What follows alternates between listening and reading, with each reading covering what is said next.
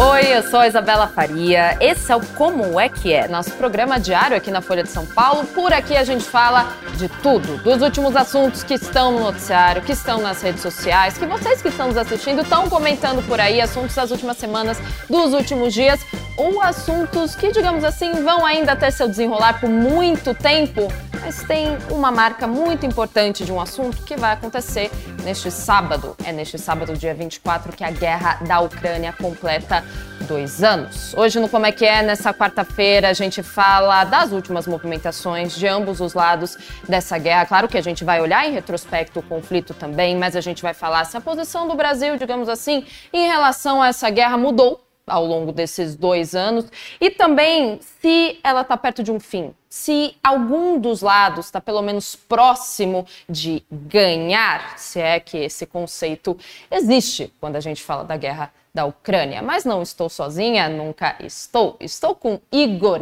Gilov, porque se é para falar de guerra na Ucrânia, guerra da Ucrânia, vai ser o repórter especial da Folha, Igor. Igor, muito obrigada, viu, por se juntar a gente, mesmo que de longe, para falar desse conflito, que inclusive você já falou tanto aqui no Como é que é, né? Teve uma época que você vinha quase toda semana falar de guerra da Ucrânia, então agradeço por vir novamente. Eu que agradeço o convite. Maravilha. O Igor, eu queria começar a conversar contigo sobre o Brasil, a posição do Brasil, né? A gente teve uma mudança de chefe de executivo desde que a guerra começou. Recentemente, a gente pode até puxar um outro conflito, né, que está dando que falar também no noticiário que Lula deu declarações polêmicas sobre esse conflito aí, comparando a atuação de Israel em Gaza com o Holocausto. Então, Pegando por esse lado e pelo lado de que houve uma mudança de presidente, é, teve alguma mudança em relação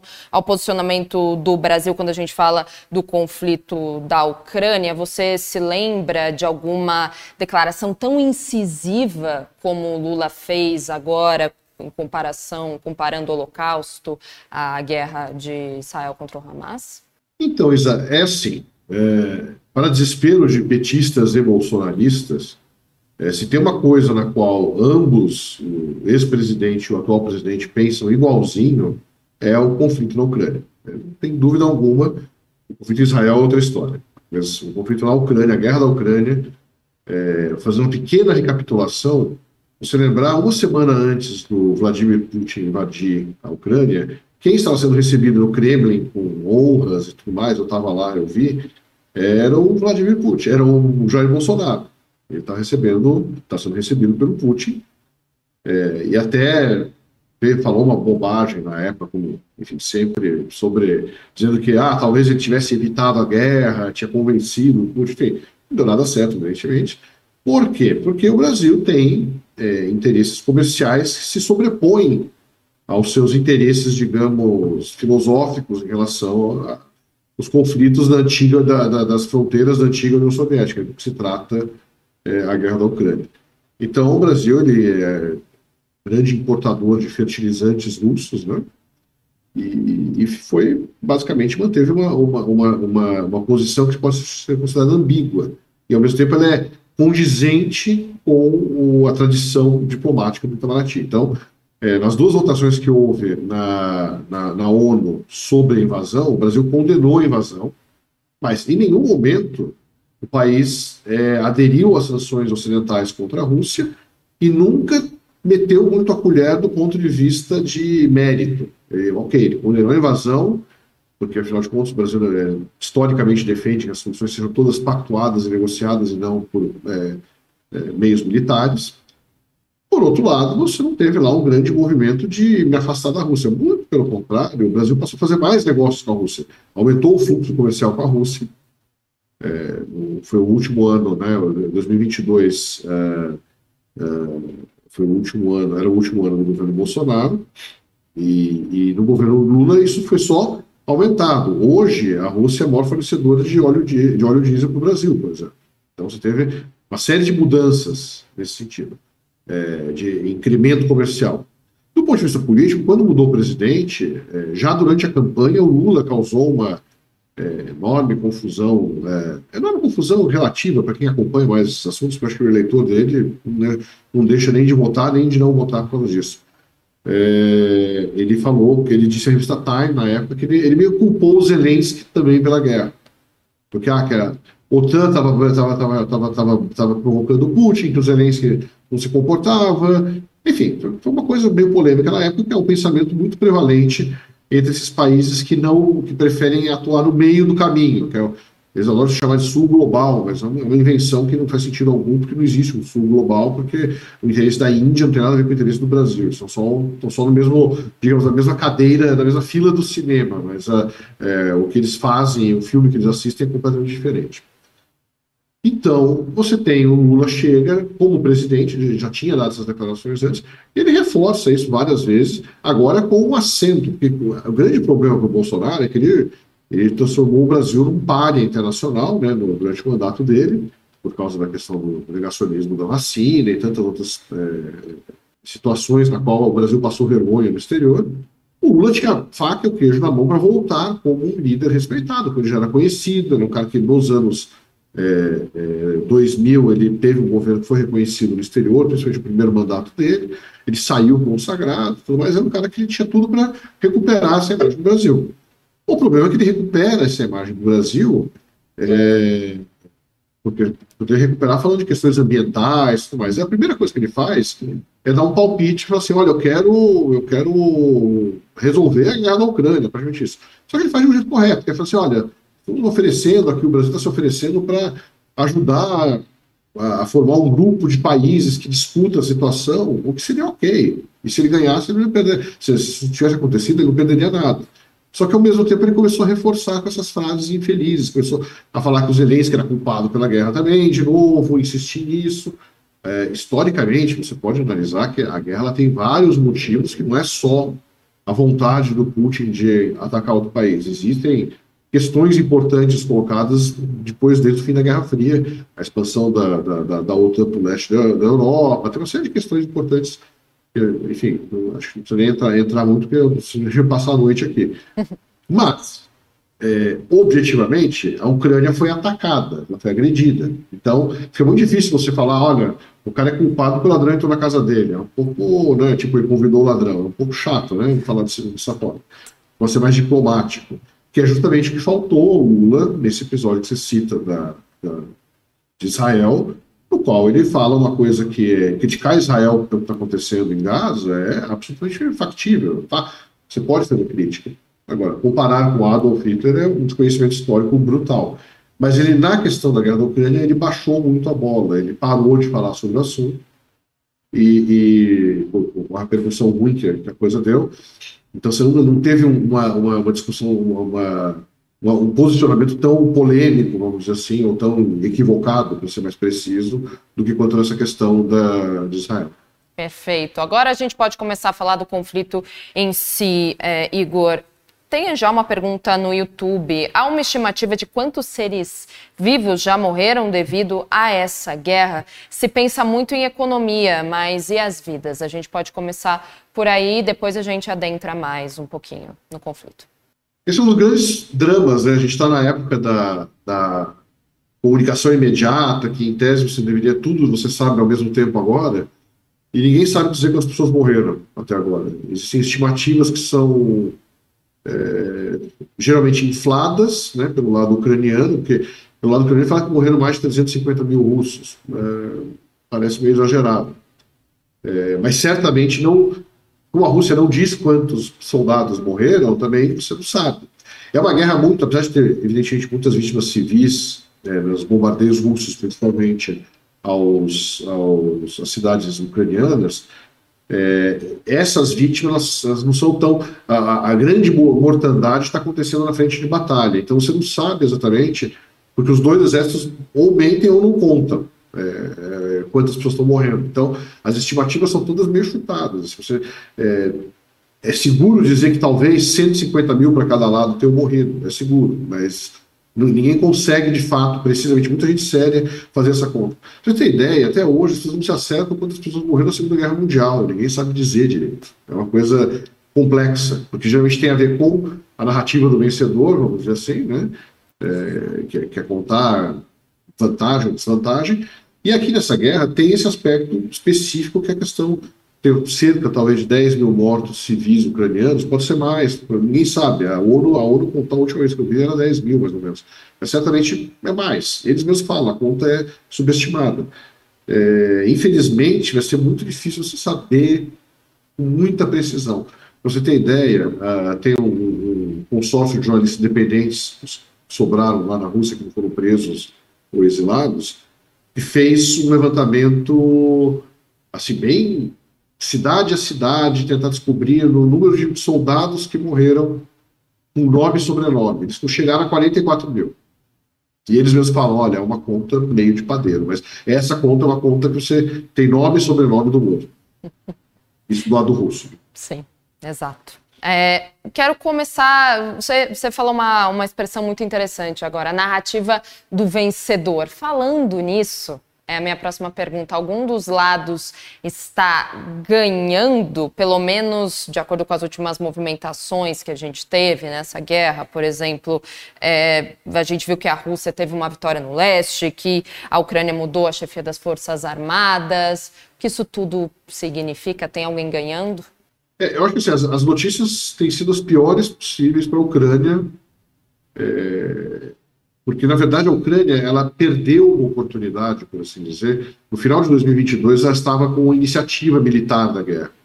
Ela tinha conseguido deter a Rússia no começo, não, é, Kiev não foi conquistada em 10 dias como os russos queriam, como aparentemente queriam. E a Ucrânia estava com a iniciativa militar, tinha reconquistado duas cidades, uma região importante inteira que estava ocupada e uma cidade importante no sul chamada Kherson. É, naquele momento, se eles tivessem feito um movimento estratégico mais pensado e insistido no ataque, por exemplo, rumo à Crimeia, cortando a ligação entre as forças russas de ocupação e a Crimeia, que é aquela península que era o sul da Ucrânia, que foi é, anexada pelo Putin em 2014, eles poderiam ter, talvez, é, colocado no mínimo a Rússia numa situação muito difícil, para dizer o mínimo. Assim. É, e perderam essa oportunidade. Aí tem várias, várias discussões por que, que isso acontece. Aconteceu. Né? Uma foi que o general, o comandante das Forças Armadas, foi mais conservador, a outra que o Zelensky ficou, queria, queria mais vitórias pontuais para pedir mais ajuda para o Ocidente. Mas o fato é, eles esperaram para fazer a tal da contra-ofensiva meio ano, só fizeram em junho. Aí já era tarde, já estava telegrafado, e os russos tinham uma linha formidável de defesa que os ucranianos não conseguiram ultrapassar. Então não mudou nada em campo, ficou exatamente no mesmo tamanho a guerra, mas a iniciativa agora voltou para o lado russo, porque os ucranianos gastaram a bala que eles tinham, e eles estão com um problema sério de apoio, porque é, os Estados Unidos desde dezembro estão enrolar a Câmara dominada pelos republicanos está enrolando para aprovar um pacote de ajuda de 300 bilhões de reais, e sem esse pacote eles não, dificilmente conseguem se manter de pé, é muito difícil. Eles estão fazendo agora, tem vários países europeus que estão fazendo a parte deles, finalmente, porque eles sempre foram independentes dos Estados Unidos, e estão abrindo a carteira, dando, dando mais munição. Mas o fato é, a Europa não tem munição. Esses dias a Dinamarca anunciou que ia passar todo o estoque de munição da pobre Dinamarca, pobre reino da Dinamarca. Né? É, ele, ele, eles, eles iam dar toda a munição deles para a Ucrânia, porque eles preferem gastar lá do que gastar quando a Rússia chegar na, em Copenhague. Evidente que a Rússia não vai chegar em Copenhague, não se trata disso, mas é um jeito de dizer que as pessoas estão desesperadas, está faltando coordenação. E aí você vê esse, esse, os, os, as desavenças que havia entre o presidente e o chefe das Forças Armadas ficaram públicas e ele foi demitido, o chefe das Forças Armadas. Colocaram um outro general, que é um general muito mais careta, para colocar em termos não muito técnicos, é um cara mais conservador, menos ousado, vamos dizer assim, as pessoas acham que isso talvez não dê certo. É, vai ter que ver, esperar para ver, esperar para ver o grau de apoio para você. Agora, nesse sentido, então, assim, a Rússia está com a iniciativa. Eles conquistaram uma cidade importantíssima em Donetsk, que é no sul, do, no leste do país, e estão fazendo uma, uma ofensiva nova no sul. É, apesar de ser muito importante, talvez no mapa, olhando, você vai ter um ganho marginal no final das contas. As linhas estão muito estabilizadas do ponto de vista nem a Ucrânia vai conseguir expulsar a Rússia da Ucrânia, nem os russos vão conquistar a Ucrânia toda. Isso não vai acontecer. Então, tudo caminha para um, um, uma. ver quem está com a iniciativa, quem está com a posição mais forte, para, eventualmente, algum dia, eu não vejo isso acontecendo antes da definição de quem vai ser o presidente americano, mas vamos esperar para ver. Mas, assim, até 2025, acho que você não vai ver isso acontecer. Aí eles vão, talvez, falar se a partir da posição estabelecida, fazer algum tipo de acordo de paz. Perfeito. Já que você está falando de financiamento e também citou presidentes americanos, temos uma pergunta no YouTube. Trump, caso eleito, encerraria o financiamento à Ucrânia? Isso incentivaria o avanço russo sobre Finlândia, Moldávia, Lituânia e etc? Olha, existe essa grande, é um, é um grande fantasma né, na Europa, quando você fala da Rússia, que a Rússia quer conquistar todo o leste europeu e retomar o espaço, esse espaço soviético, quando é, você tinha lá os países chamados Pacto de Varsóvia, né, que era a Polônia, a Romênia, a Bulgária, tudo mais. Não é isso. E se o cálculo que as pessoas esquecem que é, se o Putin ataca um país da OTAN, ele está chamando toda a OTAN para lutar contra ele. E ele será derrotado. Ok, o mundo pode acabar no processo, porque numa guerra nuclear a gente vai morrer. Eles vão morrer queimados, a gente vai morrer de frio. Mas, objetivamente, não é muito inteligente da parte dele atacar a Ucrânia. Agora, existem outras áreas que ele pode se interessar. A Geórgia, por exemplo, já lutou uma guerra na Geórgia em 2008, porque lá 20% do país são, são territórios de é, maioria étnica russa. E eles, uh, então, naquele momento, quando a OTAN ofereceu para a Ucrânia e para a Geórgia entrar na OTAN, que é a Aliança Militar Ocidental, o Putin soltou um tiro de advertência e lutou uma guerra para manter esses territórios como autônomos russos, pró-Rússia, na verdade. São repúblicas separatistas, vamos dizer assim, dentro da Geórgia. A Geórgia é uma candidata a ter problemas. Ah, tem um pedaço da Moldávia, que é a Transnistria, que é um pedaço onde tem tropas russas cuidando, é um pedaço de autônomo russo, é conhecido como a última República Soviética, que é um país bem doido, que tem é, o símbolo é soviético, hino é soviético, eles acham que ainda existe comunismo. Enfim, ah, e é um, é um pedaço que poderia vir a ser anexado. Pode, pode. Mas aí, para isso, eles precisariam anexar todo o sul da Ucrânia para chegar até lá. É toda a costa da Ucrânia. Isso não está tá desenhado nesse momento. Em algum momento, um general russo chegou a falar isso numa conferência, sem querer, abriu o bico e falou que o nosso plano era pegar todo o sul. É, bom, não deu certo, eles não conseguiram. Só que se ele pegar o que ele já tem agora, está falando de mais de 20% de um país independente. É muita coisa.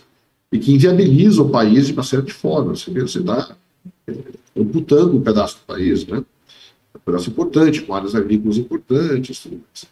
Então, você tem aí uma, uma situação é, é, difícil, né? Você não sabe exatamente para onde, onde isso vai parar, né? Agora, atacar a Finlândia, atacar uh, outros países. Assim, os países do Báltico têm uma questão específica. Eles foram da União Soviética, eles foram parte do Império Russo também. Eles eram, a Rússia considera o Báltico como propriedade dela. Isso é, isso é verdade. Diferente da Polônia, por exemplo. Os, os objetivos. Agora, o que algumas pessoas especulam é que o, o, o, o Putin arriscaria um ataque a um país pequeno da OTAN, contando que, olha, o Trump, por exemplo, que não quer saber de guerra com a Rússia, não ia defender um país pequeno como a Letônia, por exemplo, ou a Lituânia, ou a Estônia, que é menor ainda. É, é uma aposta, mas acho que é uma aposta perigosa e ela desconta o fato de que assim, o problema da Ucrânia ainda vai demorar muito para resolver antes de o Putin poder pensar em alguma outra coisa. A gente está falando de muita, muita coisa envolvendo geografia, né, aqui na Igor. A gente está falando da anexação, estamos falando de territórios, mas eu quero focar um pouquinho agora na população. Como é que as pessoas que estão vivendo na Ucrânia, a gente começa falando da população da Ucrânia, como as pessoas que estão naquele país estão vendo a guerra? É, hoje em dia, depois de dois anos? Ainda há uma preocupação ou com bombardeios, com o conflito ganhar mais força, ou vida normal, vida que segue? Não, é diário, né? Você tem, especialmente agora no inverno, que é inverno lá, a Rússia retomou a campanha de bombardeios de longa distância. Então, uma vez por semana, pelo menos, cai um monte de mísseis, às vezes várias vezes por semana cai mísseis, drones, você não sabe o que está acontecendo. Então, a situação é terrível. cidades grandes como Kiev, ou mesmo Kharkiv, ou, ou é, Lviv, que fica no oeste, que é bem perto da fronteira da Polônia, são cidades que é, cidades que continuam vibrantes do jeito que elas podem ser.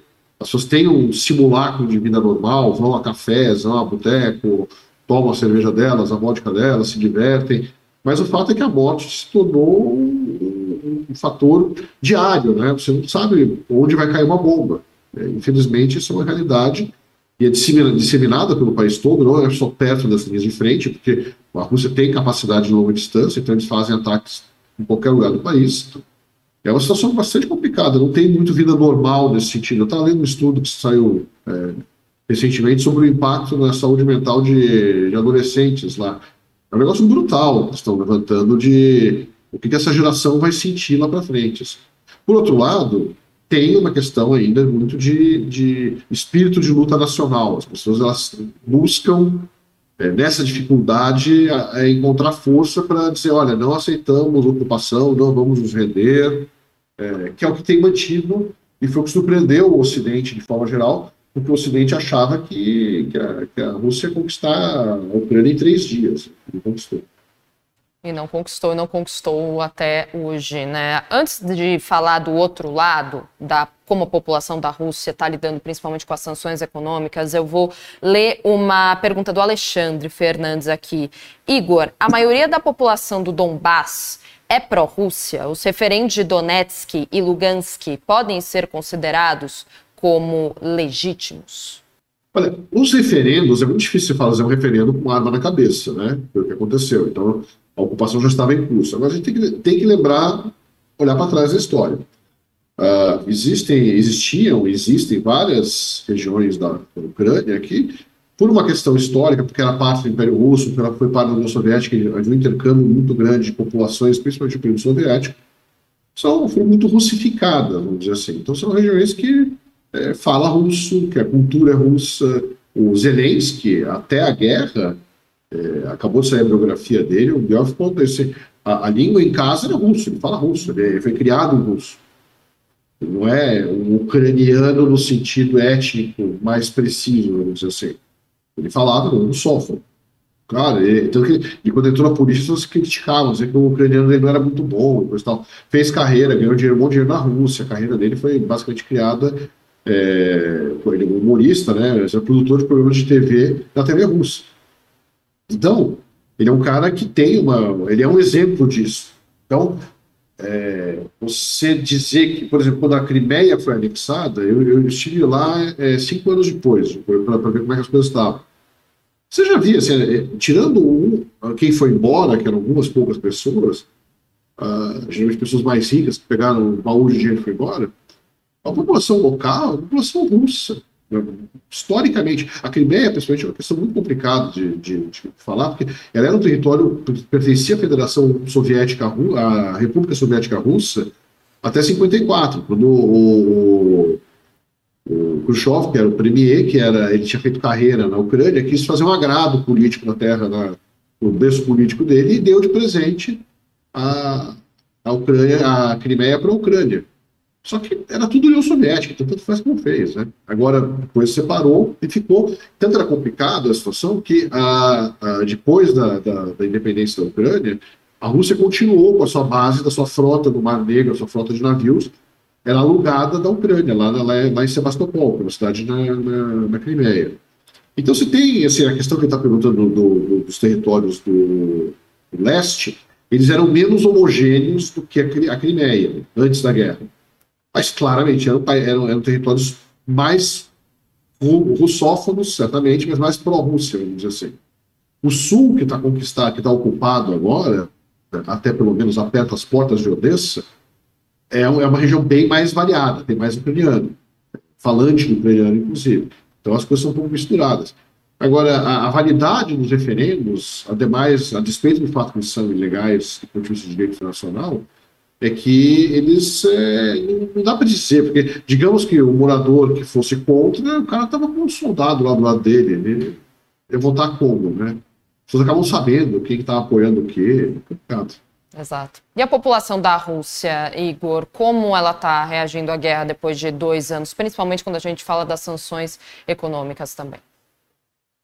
Olha, é, é muito melhor do que o Ocidente gostaria, porque as, as sanções foram desenhadas de uma forma para quebrar né, a Rússia. Né? A ideia era quebrar a Rússia, desplugou ela do sistema internacional de pagamentos, por exemplo. Né? Você não faz um, você, vai para a Rússia hoje, você não usa cartão de crédito, o seu cartão de crédito não vale lá, é, internacional. É, você não consegue fazer negócios com a Rússia que não seja por meio de intermediários, é, de governos mesmo. Né? É, você não tem o SWIFT, que é o sistema que faz as trocas internacionais, não funciona mais a Rússia. Então, isso tudo foi quebrando, minando a confiança da, da população, mas se for olhar, a Rússia adaptou muito rapidamente muito bem. Então, você, é, hoje o país está crescendo, cresceu mais que o Brasil no passado, é, cresceu 3,6% no ano passado, e enquanto tiver ainda com o fluxo de venda de gás e petróleo, que é o principal, são os principais produtos dele, redirecionado para o mercado indiano e chinês, que são os principais compradores que eles têm agora, eles compram por desconto, tem uma série de coisas, mas eles estão comprando. Então, aquela coisa que ah, a Europa vai parar de consumir gás russo, então a Rússia vai quebrar. É, não deu certo. Eles deram um jeito de circunnavegar isso. E, claro, tem uma série de problemas. Tem um problema de crédito de longo prazo, de embolar dívidas, é ruim para o sistema bancário. Mas, de forma geral, o país ele, ele, funciona, ele funciona admiravelmente bem. E para as pessoas lá, a inflação que teve um pico, um, um pique, um pico grande é, no ano, no primeiro ano da guerra, já voltou ao controle, está controlada, está no nível relativamente, coisa de 7, 8%, então tá, é, não é bomba também, não é uma tragédia, né? É, ao ano, não é nada, nada, nenhum apocalipse, assim, a gente tem coisa pior por aqui. E, mas é uma coisa que preocupa muitas pessoas, porque às vezes acontecem faltas pontuais. Esses dias entre a crise do ovo, começou a faltar ovo na Rússia, que é uma coisa que as pessoas adoram comer. É, é, é, havia um problema de fornecimento, basicamente não estava chegando o ovo onde chegar. Esses dias, é, eles tiveram que, ele, é, como o Equador fez um acordo é, militar com os Estados Unidos para tentar conter aquela crise que eles estão tendo lá para equipar as, a polícia equatoriana com armas novas para combater os traficantes lá, em troca, a, a, o Equador ia dar para os Estados Unidos darem para a Ucrânia munição velha soviética que eles tinham. A Rússia não gostou nem um pouco e cortou a importação de bananas. Aí você fala assim, bananas a Rússia? Sim, as pessoas adoram comer banana, não é especialmente caro e vinha tudo do Equador. Então foi um problema. Agora eles já resolveram esse problema. As coisas são pontuais, mas você não teve aquela coisa que era a esperança do Ocidente de inviabilizar o país economicamente e, de preferência, criar uma uma condição de revolta social que pressionasse o Putin e de revolta, principalmente na elite, que achasse um outro Putin para colocar no lugar do Putin e acabasse com a guerra. Esse, esse era o raciocínio ocidental, isso não aconteceu.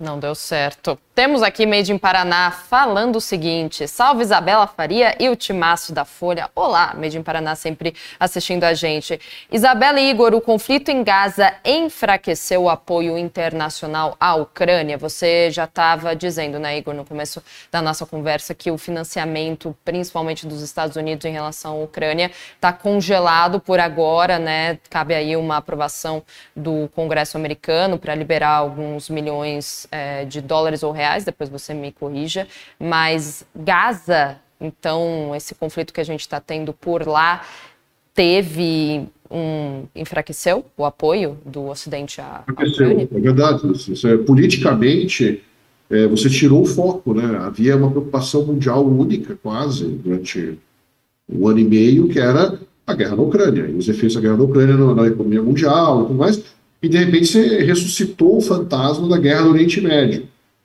que é aquela, aquela, aquela guerra que pode, que todo mundo teme muito, porque você vai mexer em rota onde passa o petróleo do mundo. As pessoas ficam mais preocupadas. Tem implicações econômicas muito grandes. Então, você teve uma divisão uh, das preocupações mundiais. O Ocidente passou, só se falava de Gaza, de Israel, de Irã, Mar Vermelho, os caras estão bombardeando lá os Houthis do Irã, estão, do Iêmen, são aliados do Irã, estão atacando navios. Enfim, navio é comércio, comércio passa por lá. Isso tudo, bem ou mal, tirou o foco, descoordenou um pouco a ação. Uh, então tem, tem, tem, tem um dado muito interessante de um instituto, uma cidade chamada Kiel, na Alemanha, a Alemanha, que ele faz um acompanhamento de, dos gastos, né, de desembolsos dos países com com ajuda para a Ucrânia. A queda depois de julho, agosto, setembro, daí outubro, quando começa a guerra, a partir de outubro, a queda é, é um declínio completo do apoio europeu, por exemplo, de entrega de grana para os ucranianos e dos americanos também. No caso dos americanos, o problema é, eles tinham comprometido um valor X. Esse valor X agora acabou, os embolsos acabaram. Eles precisavam comprometer, e aí o Congresso aprove, um outro valor, é 60, é 60 bilhões de dólares, ou seja, mais ou menos 300 bilhões de reais. É, não é para desembolsar, não é que vão dar tudo agora, é para dar, dar, Deus dará, enquanto, enquanto tiver o dinheiro. Eles vão dando em, em parcelas. Né? Agora, a, a, União Europeia acabou de aprovar um apoio, um apoio grande de 267 bilhões de reais, mas é uma coisa que não é ajuda militar, é para ajudar a economia. Então, é, é dinheiro que só pode ser gasto com saúde, educação, é, pagamento de pensões, esse tipo de coisa o, o, o Zelensky está desesperado. Ele vai à TV, ele fica. Eu falo assim: a gente, a gente teve essa derrota no, no leste do país agora, essa semana, por culpa única e exclusiva da falta de munição, porque não tem munição. Estavam, estavam lutando numa, numa, numa escala de 1 para 5, 5, cinco vezes mais disparos de munição por dia do que os ucranianos. Isso aí tem a ver com ajuda militar. Porque os Estados Unidos, eles são o segundo maior doador para a Ucrânia, né, até aqui na guerra. Primeiro é a União Europeia como um todo, mas a União Europeia, é quase todo o dinheiro é para ajuda econômica, eles não, é, eles não dão armas. Depois tem os países individualmente que dão armas. A Alemanha deu muito dinheiro, o Reino Unido deu muito dinheiro, a Dinamarca deu muito dinheiro, sempre a Dinamarca. Né? Eles deram muito dinheiro para a Ucrânia. Agora, você não teve, é, você não tem é, isso agora na mão para eles. Estão no momento que estão meio sem armas para lutar. É complicado. Ou seja, são muitos fatores que culminam em uma pergunta que eu vou te fazer. Toda, gente, toda vez que a gente fala de guerra, de conflito, tem essa pergunta nos comentários, e também eu acabo fazendo.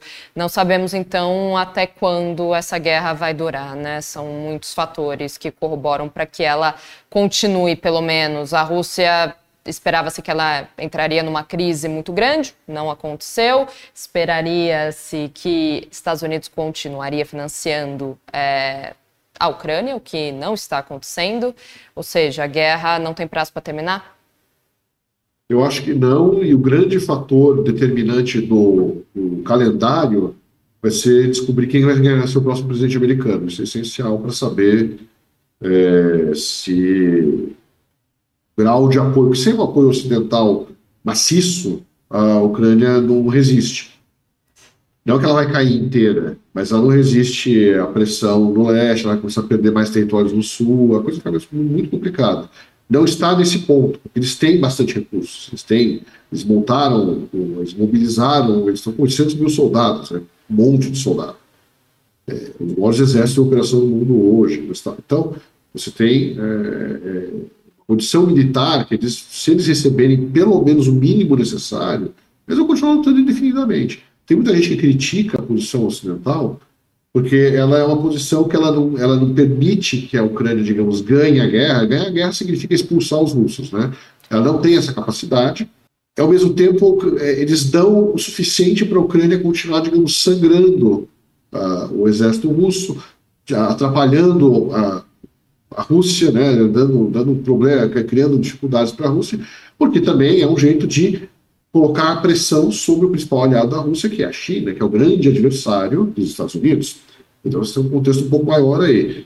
Agora, esses críticos também, eles sabem que, que é, é, do jeito que a coisa está, não existe muito para onde correr. Assim, algum tipo de compromisso vai acabar tendo que ser, que ser alcançado. É, você conversa com pessoas, com diplomatas europeus, gente ligada à OTAN, eles falam que, olha, é uma questão de tempo só. E talvez, e aí eu não sei dizer é, se há um test drive em curso em relação a isso, se já nesse momento de dificuldade ucraniana já não está tendo algum tipo de conversa de bastidor para lá na frente, é, não uma coisa agora, até porque o Putin ainda precisa ser reeleito na eleição do mês que vem, é, ele vai ele, ele, ele vai esperar para ver com quem ele vai lidar em, 2000, em 2015, que é quando assume o próximo presidente, 2025, quando assume o próximo presidente. Então, é, acho que essa é a grande variável. E tem o fato de que a Rússia está se preparando para uma guerra de quantos anos forem necessários. Esse, esse é o fato. A economia está sendo convertida para a guerra. Hoje, um terço do investimento público é, disponível, né? não investimento é, discricionário, né? quer dizer, investimento discricionário, não obrigatório, da Rússia é para defesa. Eles vão acabar gastando, na, na verdade, 7% do PIB com defesa nesse ano, que é uma enormidade, coisa sem tamanho. Assim. Então, eles estão prontos para o longo prazo, assim, e o tempo favorece eles. Ah, eles tiveram uma série de falta de pessoal durante a guerra, quase perderam, entre aspas, mas eles quase perderam as condições no, no leste, na virada de 22, 23, porque tinha pouca gente, pouca arma. Agora está cheio de gente, cheio de arma. Eles podem convocar mais gente se precisar. E continuaremos aqui do outro lado acompanhando todo o desenrolar, né? Porque quando a gente fala de guerra é tudo muito político, estratégico, territórios, anexação, mas são pessoas morrendo todos os dias. E como Igor Giluf, repórter especial da Folha, disse, a gente nem sabe exatamente quantas pessoas se foram nesse conflito. Igor, muito, muito obrigada. Você, enfim, você é sempre muito didático e sempre muito bem-vindo também ao Como é que é. Volte sempre para a gente conversar mais. Obrigada. Obrigado, até mais. Até mais. Muito obrigada a você também que assistiu ao Como é que é de hoje, dessa quarta-feira. Espero vocês amanhã. Tchau.